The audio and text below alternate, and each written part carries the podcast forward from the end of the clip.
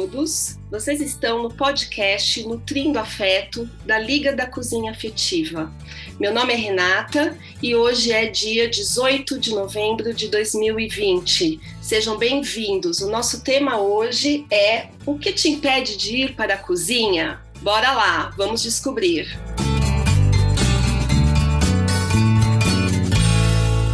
Vamos começar por mim, por comigo mesmo. Eu sou a doutora Renata, pediatra, e queria fazer uma reflexão aqui com vocês. O que nos impede de retornar à cozinha? Quando que nós saímos, afinal? Quando que nós deixamos de entrar na cozinha? Já pararam para pensar sobre isso? E eu achei super pertinente começarmos essa discussão por esse ponto. Por quê? Houve uma evolução é, tecnológica, moderna na vida das pessoas. Hoje se fala muito sobre a vida moderna, como nós vivemos. E o que, que aconteceu lá atrás? Lá atrás nós tínhamos uma mulher dedicada 100% à família e às questões da casa, enquanto o seu marido saía para o trabalho uh, buscar o sustento dessa família. E de repente essa mulher é, evoluiu, foi estudar e ganhou espaço no mercado de trabalho, conquistou os seus sonhos, o que foi muito importante. Uh, mas a casa ficou, ficou ali, entre quem vai cuidar, a mulher continua a cuidar, o homem vai ajudar, e no primeiro momento, quem, quem chegou e tomou esse papel foi a industrialização dos alimentos, que perceberam aí um nicho muito, muito importante, uma deficiência, e houve um boom de é, é, de alimentos produzidos para estarem congelados, para serem feitos diretamente no forno. Isso aí mais ou menos ocorreu por volta da década de 50, que onde começou a se falar na, na mulher no mercado de trabalho, em como era fácil se cozinhar com os alimentos prontos, muito mais fácil do que com os alimentos feitos em casa, uh, e sobre o empoderamento feminino. Então, eu sempre deixo essa questão: o que é o empoderamento feminino? Será que o empoderamento feminino é só investir na carreira e esquecer dos cuidados com a família, do nosso próprio autocuidado? Ou será que é conseguir dividir, equilibrar e balancear tudo isso dentro de casa, de maneira que mulheres e homens participem, atuem e promovam um crescimento na família muito mais interessante? O que, que vocês pensam sobre isso? Para discutir um pouquinho esse assunto da saída, para a gente poder retomar, eu vou ter o meu time aqui, né? Somos um time, doutora Flávia, pediatra, a Flávia Montanária, nutricionista materno-infantil, e a Paula, a Paulinha, a nossa chef coach. Ok, meninas? Vocês podem me ajudar.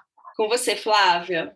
Oi, gente, eu sou a Flávia, pediatra. Vou falar antes um pouquinho, uma, um trecho de um livro que eu estou lendo, que eu estou gostando muito, que chama Não é Sopa, da Nina Horta. Ela foi é, uma jornalista que falou muito sobre cozinha, ela faleceu em 2019, e eu estou gostando muito do livro. E tem uma parte que fala sobre exatamente esse, dessa questão de ir à cozinha. E o bom é que cozinhar é preciso, mas cozinhar bem não é preciso, o que dá um certo grau de alívio e liberdade de movimentos. Aprender a cozinhar é uma questão de atitude, de peito, mais ou menos como saltar de paraquedas. Então, é isso que a gente quer hoje, é, é para vocês se soltarem sem medos, com, é, sem amarras, sem julgamentos, porque provavelmente vocês vão cozinhar primeiro para a família, que a gente fica com medo de cozinhar para os outros, e com certeza a família vai ser crítica e você vai ficar numa zona de conforto. Então, é isso que a gente quer trazer para vocês.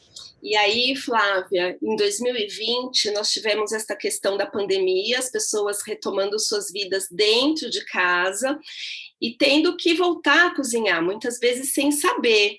E aí alguns levantamentos foram feitos, eu, eu sei que você tem aí algumas, algumas informações interessantes do impacto de não cozinharmos em casa, de não consumirmos a comida feita em casa, e como isso também pode ter tido uma melhora neste ano, né, com, com a, pandemia, a pandemia e esse retorno à cozinha. Conta aí pra gente.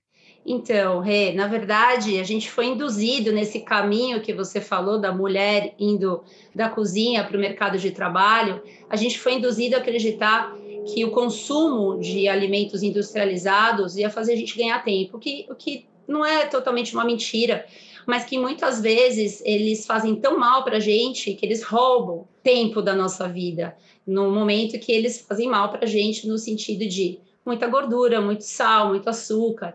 E a gente sabe disso, todo mundo sabe é, o que deve e o que não deve comer. A questão é o como a gente pode fazer isso e trazer leveza para o dia a dia. A gente não está aqui com nenhuma bandeira, a gente, no sentido de falar que não comam nada que não seja industrializado, não é isso. É só um equilíbrio que a gente quer trazer, e eu vou trazer uns dados médicos para vocês sentirem o impacto e como isso é um problema de saúde pública. O nosso livro e a nossa liga, ele fala de uma questão, gente, universal, essencial. Tanto que o nosso livro vai chamar Essência, exatamente por causa disso, porque é essencial que a gente está falando aqui e a gente quer espalhar essa ideia para todo mundo. Então, o que, que acontece? O CDC lançou uns dados falando que nesse ano 647 mil pessoas nos Estados Unidos vão morrer de coração, de doenças cardíacas, que de diabetes 270 mil pessoas vão morrer e que de obesidade 300 mil. E é o que a Rê falou do Covid. Né? O Covid, gente, ele piora muito, é, aumenta muito a mortalidade e a gravidade em pessoas obesas. É o principal fator de risco, tanto em adultos quanto em crianças. E nunca se falou tanto de estilo de vida agora, como agora na pandemia, né? Outro dado interessante é que esse consumo de industrializados, que eu falei agora no começo, dessa, desse movimento que a Rê falou da, da mulher, é, o consumo de, de ultraprocessado, que vai ser um tema de um outro podcast com certeza, produtos industrializados, ele está enorme, gente. Nos Estados Unidos, os países desenvolvidos de alta renda, é, são 50% das calorias que são ingeridas no dia são de ultraprocessados, o que é um número absurdamente grande, né? Deveria ser exceção, não 50%. Isso porque eu acho que é um, talvez um pouco subestimado esse valor. E em países que estão em desenvolvimento, que é o nosso caso, já chega a 30%, 40%. Por quê? Porque está barateando esse tipo de alimento. Então, isso também acaba complicando muito. Então, a gente tem que entender que a dieta, gente, inadequada, ela é o maior determinante das doenças não transmissíveis. O que, que são doenças não transmissíveis? Doenças cardiovasculares, principalmente, diabetes e câncer. Essas, esses três grupos de doença que eu estou falando para vocês, eles são responsáveis por 70% das mortes no mundo.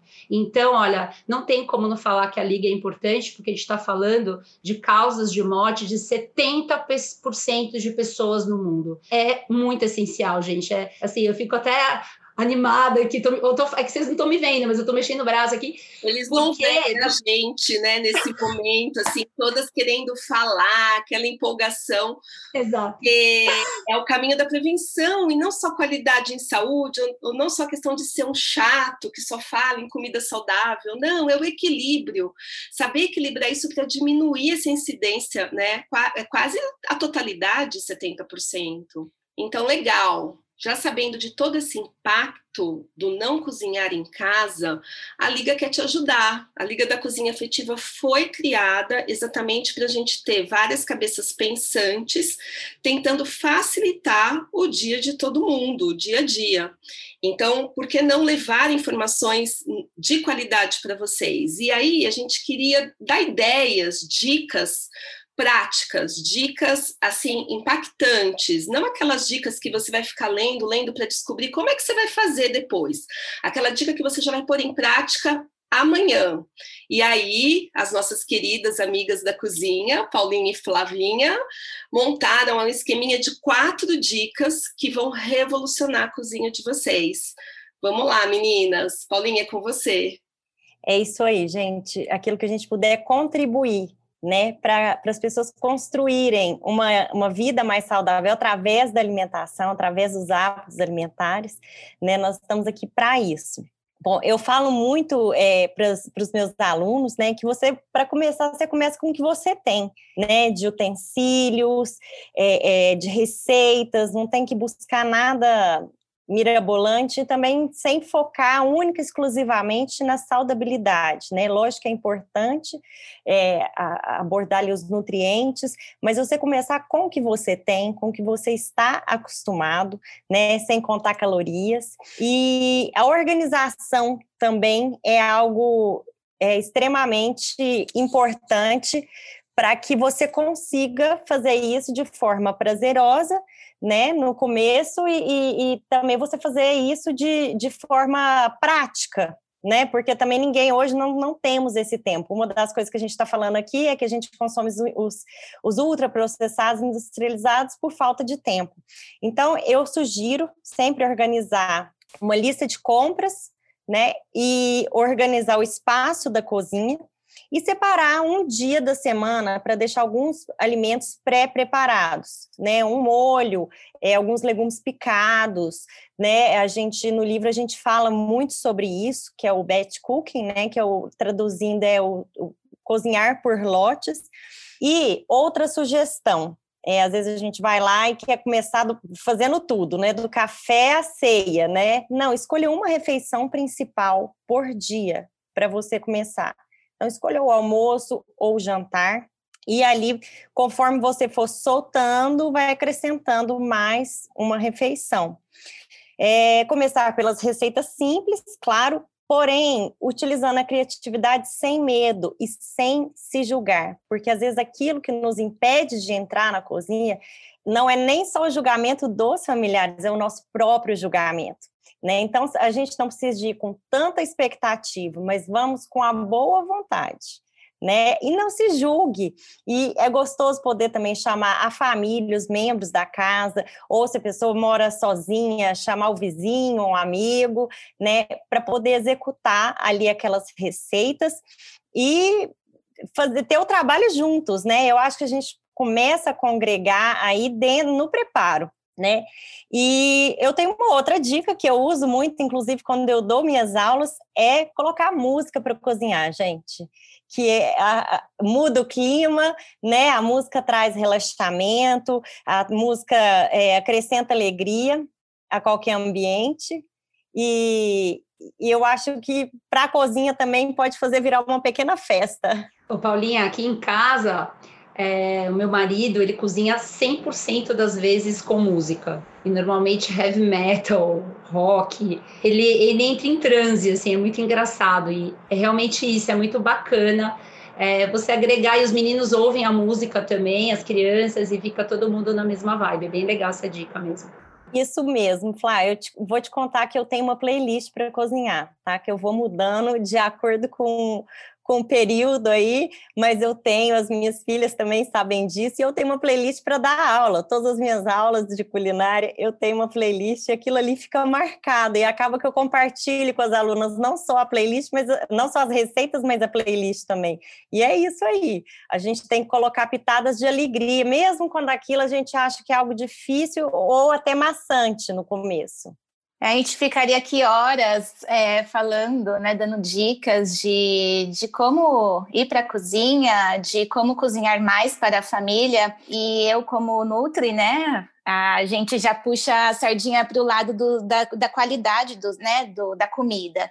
Então, pensando num cardápio equilibrado né, para a semana, porque a gente não pode ser ousada para fazer um cardápio mensal, é muito tempo, são muitas refeições, então a gente sempre acaba dando a dica de fazer é, cardápios semanais ou no máximo quinzenais, até mesmo porque a gente acaba é, tendo que comprar né, frutas e hortaliças, já que elas são perecíveis, elas estragam com mais facilidade. Por, é, por isso, isso a dica do, de fazer o cardápio semanal ou no máximo quinzenal. E como a Paulinha disse, é, de início, para não ficar muitas informações, é ver o que tem em casa, o que tem na geladeira, o que tem na dispensa, se está dentro da validade ou não, se foi aberto ou não, porque tudo isso vai mudar prazo de validade. E a questão também de visualizar o prato, né? Então, assim, antes mesmo de, da gente pensar na semana o que a gente vai ofertar, o que a gente vai cozinhar para a família, a gente tem que visualizar o prato. Então, a gente tem que visualizar o prato pensando no almoço e no jantar, por exemplo. Então, como que nós montaríamos um prato em, é, em termos de qualidade nutricional? Então, 50% do prato é, é tem que ser composto de hortaliças. Hortaliças são as frutas, são os, as verduras e os legumes. Então, cenouras, folhas verdes, é, berinjela, beterraba, é, abobrinha, enfim. Então, metade do prato a gente compõe é, de hortaliças.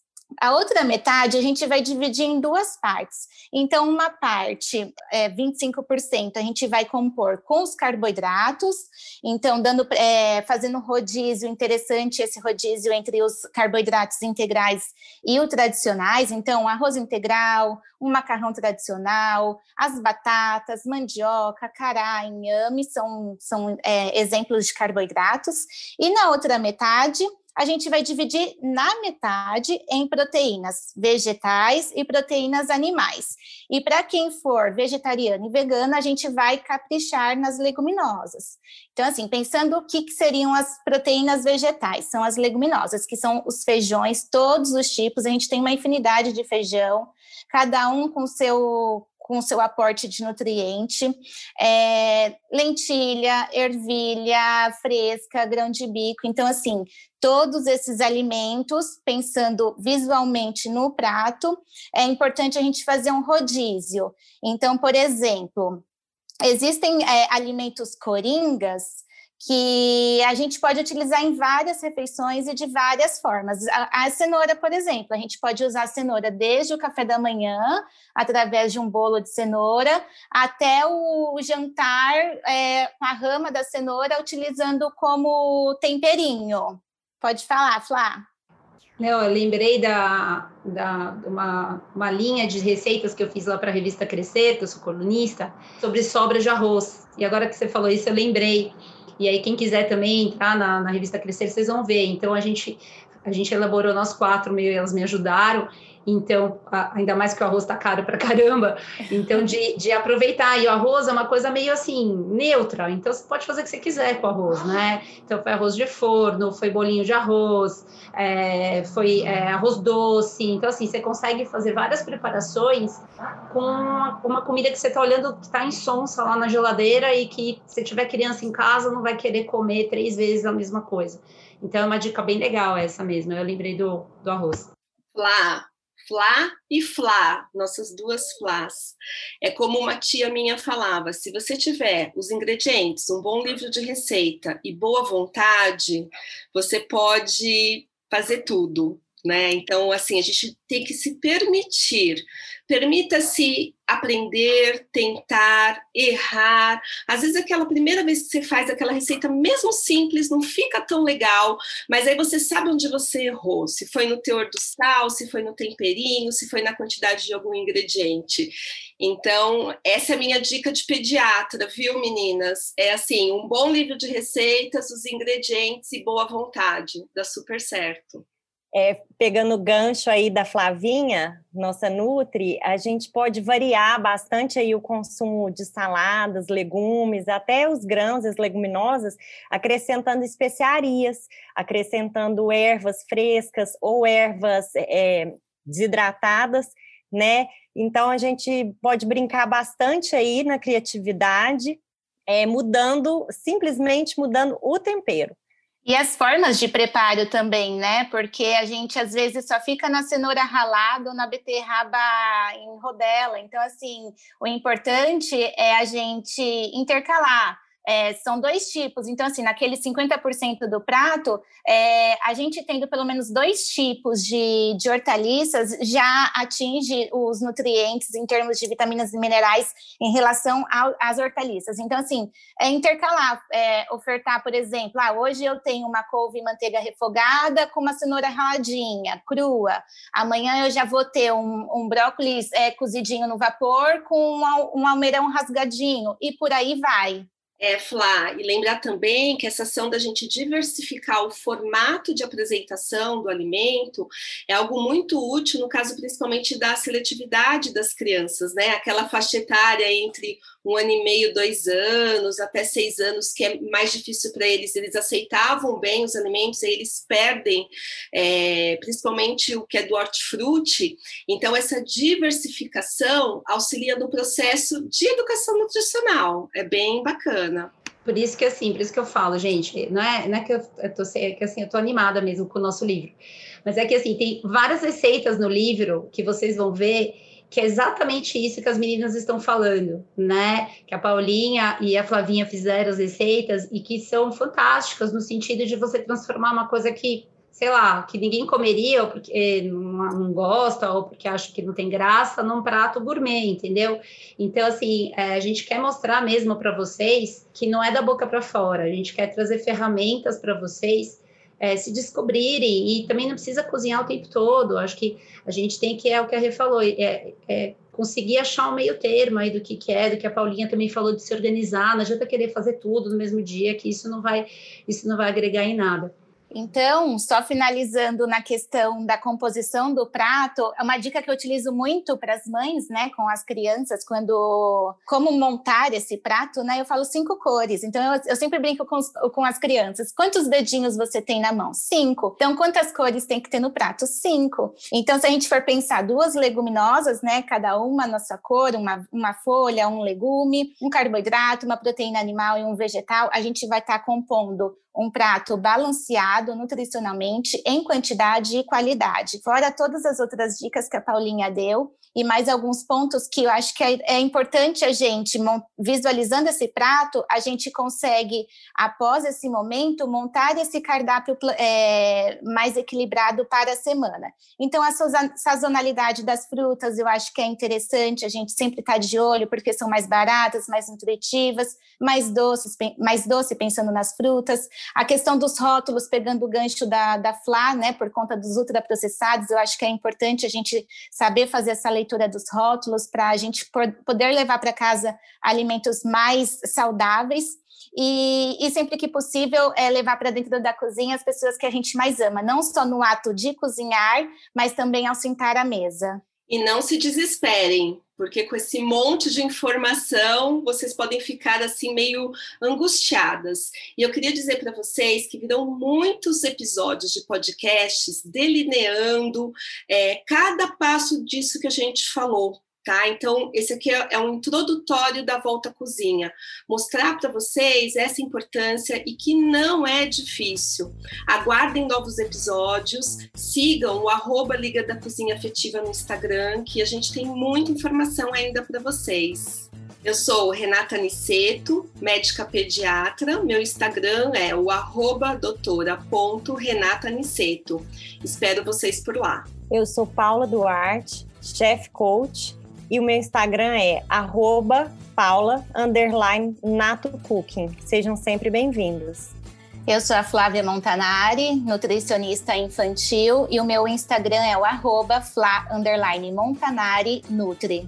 Eu sou a Flávia Pediatra, é, o meu perfil é arroba doutora.flaviapediatra e arroba pediatria da mesa. O Nutrindo Afeto é um podcast da Liga da Cozinha Afetiva, feito por mim, pela Rê, pediatra, a Nutri Flavinha e a chefe Paulinha. E a gente se encontra aqui sempre às quartas-feiras, é, no seu tocador favorito e também no nosso Instagram, arroba, da, arroba Liga da Cozinha Afetiva. Semana que vem a gente se encontra aqui, dia 25 de novembro, é, para falar sobre comfort food. Se você não conhece esse termo, você vai aprender aqui com a gente o que, que é. Até lá!